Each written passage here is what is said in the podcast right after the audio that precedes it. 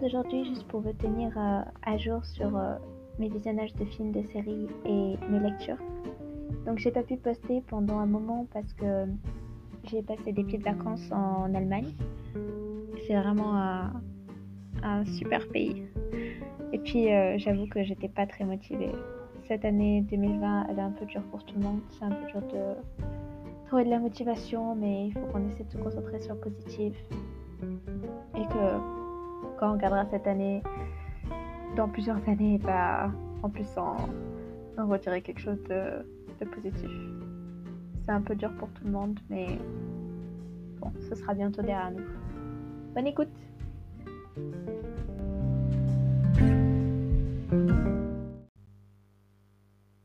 Cette semaine, j'ai vu le film Tenet au cinéma. Donc c'était la première fois que je retournais au cinéma euh, depuis donc le confinement. Euh, je crois que le dernier film que je suis allée voir, je me rappelle même plus c'est quand, mais c'est la première fois que je retourne en tout cas. Et je suis allée deux fois en fait. Euh, donc le film Tenet, donc le nouveau film de Christopher Nolan qui est sorti donc ce mercredi-là. Je vais lire le résumé sur Allociné parce que je pense que c'est un peu compliqué de vous le résumer sans vous le spoiler. Mini d'un seul mot, Tenet est décidé à se battre pour sauver le monde. Notre protagoniste sillonne l'univers crépusculaire de l'espionnage international. Sa mission le projettera dans une dimension qui dépasse le temps.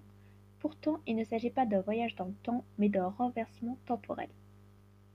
Donc, euh, comme d'habitude, euh, Nolan, Christopher Nolan aime bien jouer avec le concept du temps. Et euh, j'avoue que donc je l'ai vu deux fois ce film-là. La première fois que je l'ai vu, j'avoue que j'ai pas passé une très bonne expérience parce que j'étais tellement concentrée à essayer de comprendre qu'est-ce qui se passait euh, que j'ai pas vraiment profité euh, du moment.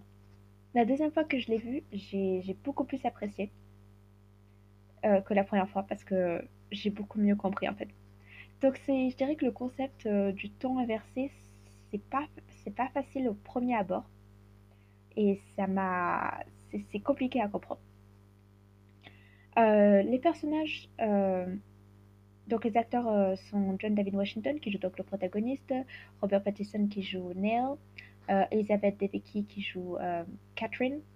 les personnages sont, les acteurs jouent tous très très bien leurs personnages. ils sont un peu, ils sont, un peu caricaturaux. le personnage de John David Washington, qui d'ailleurs n'a pas de nom, il s'appelle le protagoniste.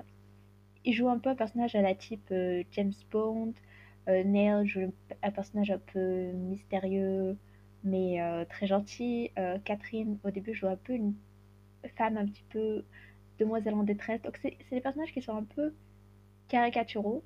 donc, c'est une des petites critiques que j'ai. Et aussi, on manque d'attachement personnel, d'attachement émotionnel, pardon, à, leur égard parce qu'on ne sait pas trop sur eux, en fait. Donc, ils débarquent, mais on ne connaît pas leur histoire. Euh, on connaît un peu l'histoire de Catherine, donc je dirais que c'est celle qui, est le plus, euh, pour lequel on a plus d'affection. Mais sinon, les autres, on ne sait pas, euh, on connaît pas leur histoire, on ne sait pas pourquoi ils débarquent là, on ne sait pas pourquoi ils font ce métier, on ne sait pas pourquoi ils sont, ils sont là. Donc c'est un peu, j'ai pas eu beaucoup d'attachement émotionnel au personnage.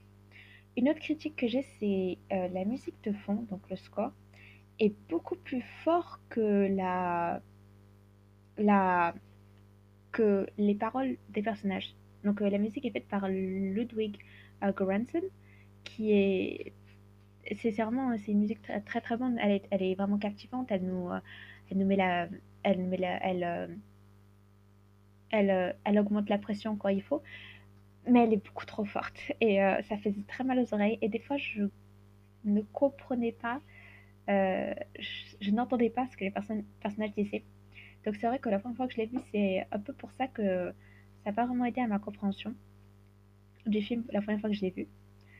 Euh, mais sinon, j'ai pas d'autres critiques. Euh, je trouve que le, film, quand on le revoit une deuxième fois et qu'on comprend tout, est bluffant.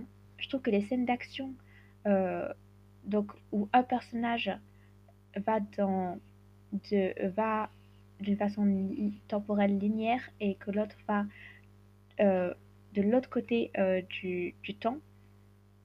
C'est difficile à expliquer comme ça. Mais en gros, une personnage, un personnage euh, vit l'action dans le, le passé, l'autre personnage vit l'action dans le futur. c'est bluffant. C'est vraiment super bien fait. On sent pas les 2h30 passer, vraiment, ça passe très très vite. La cinématographie est magnifique. Et c'est vraiment, c'est un film que il faut, euh, c'est vraiment un film que si on le voit au, cinéma, ça, notre expérience n'en est que meilleure en fait. C'est un film qui, euh, quand on le voit sur euh, petit écran, c'est pas la même chose. Les cinémas, donc maintenant quand, on y va, il y a des mesures de sécurité, donc il y a des sièges de différents, des, sièges vides entre nous et les personnes à droite et à gauche. Et il y a aussi le masque, donc c'est relativement safe, je dirais. Ça dépend si vous allez dans des salles qui sont remplies. Euh, nous, c'était plutôt la, pre- la première fois que je l'ai vu, euh, c'était vraiment pas rempli. La deuxième fois, un peu plus. Euh, je dirais que les trois quarts de la salle étaient remplis. Mais du coup, je, trouve que c'est un film qui vaut le coup d'être vu au cinéma, contrairement, contrairement à d'autres que je me risquerais pas d'y aller pendant cette épidémie et je peux attendre qu'il sorte en, DVD. Là, celui-ci, pour moi, le voir sur petit écran, c'est pas la même chose. Donc, il est sorti au cinéma ce mercredi et je pense qu'il va rester euh, un bon bout de temps dans les salles. Pour l'instant, c'est mon deuxième film euh, préféré de cette année après euh, The Firebolt. Cette semaine, j'ai lu The Autobiography of Jane Pittman. C'est un livre de fiction. Euh, je le dis parce que pendant, je, crois, les trois quarts du livre, je croyais que c'était un livre, euh, euh, un livre, un livre de non-fiction. Je croyais que c'était vraiment que l'auteur avait vraiment enregistré Jane Pittman et avait retranscrit ce qu'elle disait. Mais en fait, non. C'est vraiment un livre de fiction. Donc Ernest J. Gaines, euh, l'auteur de ce livre, euh, a, lu plusieurs interviews euh, d'anciens esclaves de Work Progress Administration qui ont été faites dans les années 30 et s'est inspiré de ça pour euh, écrire son livre. Donc euh, en gros l'histoire c'est on suit Jane Pittman qui donc pendant la, la Emancipation Proclamation la proclamation d'émancipation aux États-Unis, avait euh, 10-12 ans. Et donc on suit euh, toute sa vie euh, à partir de ce moment-là jusqu'à euh, les années 63. Et j'ai beaucoup aimé ce livre, donc je devais lire pour la fac. Euh, J'aime beaucoup l'écriture, euh, qui est très euh, fluide, ça va direct euh, au but. J'aime beaucoup le personnage de Jane Pittman que je trouve très, euh, très marrante. Elle a, euh, elle a un sens de l'humour, euh, malgré tout ce qui arrive, elle, garde toujours un sens, euh, un sens de l'humour très rafraîchissant. Donc je, dois- lire ce livre-là pour la fac avec deux autres livres de Toni Morrison. Donc je suis curieuse de voir quels sont, euh, pourquoi ils nous font lire celui-là en même temps. Donc je suis curieuse de voir les ressemblances, comment est-ce qu'on va les comparer. Parce que euh, Ernest Gaines et Toni Morrison ont deux styles très très différents. Et euh, du coup j'ai hâte de voir comment ça va, comment on va les, étudier chacun, chacun de leur côté. Donc moi je le recommande, c'est euh, c'est très facile à lire en anglais. Euh, Il n'y a même pas 300 pages, donc ça se lit aussi très rapidement. Et comme série, j'ai regardé la, la, docu-série Eyes on the Prize. Donc c'est une, euh, qui a 14 épisodes d'à peu près une heure chaque épisode.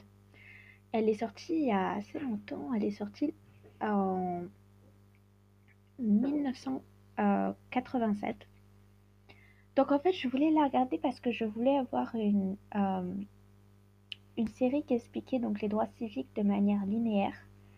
Et euh, c'est impossible de trouver ça en film parce que, enfin, il y, en a, mais je voulais quelque chose qui soit un peu plus complet qu'un film de deux heures.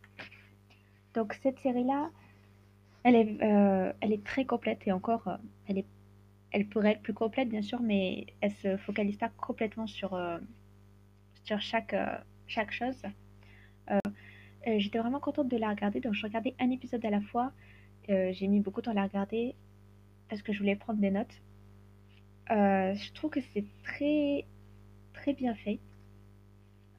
Donc il y a que des vidéos d'archives et les interviews des intervenants. Donc on a des, donc des personnes qui ont participé aux droits civiques. Moi aussi, on a aussi les, l'opposition. Donc on a des personnes qui étaient gouverneurs en ce temps-là, on a des personnes qui étaient maires, on a des personnes qui travaillaient avec le président. On a également des policiers, des shérifs. Donc on a les, on va dire les deux côtés de l'histoire. Euh, donc on a des, on a toute une rangée d'interviews. Donc pour les personnes interviewées, euh, je trouve que c'est donc c'est un, un docu-série qu'on pourrait plus refaire aujourd'hui parce que je dirais 50%, 50 de ces personnes sont mortes. Donc on a Coretta King, on a euh, Kwame Ture, on a Jesse Jackson et plein plein d'autres personnes. Donc c'est très intéressant de les entendre parler. Euh, les, euh, les épisodes, donc il y en a 14, et euh, je trouve que c'est assez fascinant parce que j'ai appris plein de choses. Donc il y avait des, plein d'événements que je connaissais déjà. Donc l'épisode 2 se concentre par exemple sur les Little Rock Nine, et donc l'intégration d'élèves noirs dans les écoles qui étaient majoritairement blanches. Euh, l'épisode 3 se concentre sur les, euh, les et les boycotts euh, et aussi les Freedom Riders. L'épisode 4 se concentre sur les, la campagne qui s'est passée à Birmingham pour la fin de la ségrégation, pour arrêter la ségrégation. Ça se concentre aussi sur la marche sur Washington, qui donc est la la plus grande, euh, la plus grande, euh, on va dire, euh, mouvement politique, marche politique de toute l'histoire des États-Unis. Ensuite, on se concentre sur le meurtre de Medgar Evers dans l'épisode 5 et ceux de Channing Goodman et Schwenner en 1964 au Mississippi. On suit également la première euh, la, première fois que Mississippi Freedom Democratic Party, donc la fondation de ce parti. Euh, ensuite, dans l'épisode 6, on se concentre sur euh, donc, tout ce qui s'est passé à Selma, Alabama, donc les efforts pour le, les droits de vote. Donc le film Selma, c'est un peu cette histoire-là. Et donc là, on, on, on suit donc on a des interviews de Coretta King, euh, Jan Nash, euh, toutes les personnes qui étaient présentes. Euh, l'épisode 7 se concentre sur Malcolm X. ça se concentre aussi sur James Meredith. Ensuite, on a l'épisode 8 qui se concentre sur The Chicago Freedom Movement in Illinois et les émeutes de Détroit de de 1967 à Détroit, Detroit. Ensuite, l'épisode 9 se concentre sur euh, l'élection de Carl Starks, qui est donc le premier euh, Africain-Américain à devenir euh, maire d'une grande ville des États-Unis. Et cet épisode, c'est également la formation du Black Panther Party et également le Community Control, euh, de Ocean Hill Bronzeville. Et ça, c'était quelque chose que je savais absolument pas. Euh, donc, c'est assez complexe à expliquer. Mais euh, je n'étais pas du tout au courant de, de ce qui c'est de, cette partie-là du, du, mouvement. Donc, le, les communautés voulant prendre contrôle de, donc, des écoles et donc d'avoir des, des, professeurs et également avoir un contrôle sur le programme scolaire en fait. Et c'est ça que je trouvais très intéressant, que je ne connaissais absolument pas. Et, euh, et donc cette partie-là était, c'était tout nouveau pour moi.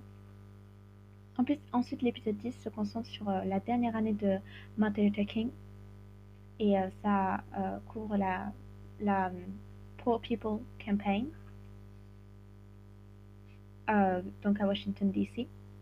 Ensuite, l'épisode 11 se concentre sur l'émergence de Muhammad Ali, sur le, le student, sur le mouvement des étudiants à Howard University. Ensuite, l'épisode 12 se concentre sur le meurtre de Fred Hampton. Et euh, ça se concentre également sur Attica Prison Rebellion, donc euh, la, la rébellion qu'il y avait dans la prison euh, d'Attica. Et ça non plus, c'était quelque chose que j'étais pas très familière. Je, j'en avais vraiment entendu parler, mais je savais pas exactement comment ça s'était passé. L'épisode 13 se concentre sur la déségrégation des, des écoles de Boston. Ensuite, ça se concentre sur l'élection de Maynard Jackson, en, euh, le maire donc euh, d'Atlanta. Et euh, ça se concentre également sur donc les affirmative action. ensuite, le dernier épisode, donc ça se concentre sur les émeutes de 1980, l'élection de Howard Washington, et donc ça finit en regardant l'impact des droits civiques sur les États-Unis, mais également sur le monde. Donc c'est vraiment, c'est assez captivant euh, c'est très, euh, c'est très intéressant. Et c'est quelque chose que je vais faire cette année. Donc je m'étais dit que j'allais prendre les devants et essayer de combler mes lacunes. J'en ai plein. Euh, des lacunes assez grandes d'ailleurs. Et je trouve que c'est assez intéressant donc, de voir tout ça dans un ordre linéaire. Parce que c'est vrai qu'on entend parler de... J'avais entendu parler personnellement de plein d'événements, plein d'événements. Mais des fois, je me confondais un peu les dates et je savais pas qu'est-ce qui était arrivé avant et tout. Donc là, ça remet un peu tout en ordre. Et euh, c'est une, très très bonne, euh, une très très bonne euh, série. Donc ça se concentre sur des, sur des choses un peu qu'on pensait pas qu'ils ont un aussi grand impact, comme sur d'autres choses qui sont plus qui sont plus connues. Donc la série est disponible sur YouTube en fait. Je l'ai regardée sur YouTube, donc elle il y a tous les épisodes gratuitement. Donc c'est en anglais. Et je sais pas si elle est disponible d'ailleurs. Mais en tout cas, c'est euh, très intéressant, surtout euh, pour tout ce qui est euh, travail, pour tout ce qui est recherche. En fait, ils ont fait. il y a énormément de vidéos d'archives. Donc c'est assez impressionnant de, de voir tout ça. Donc moi, je la recommande.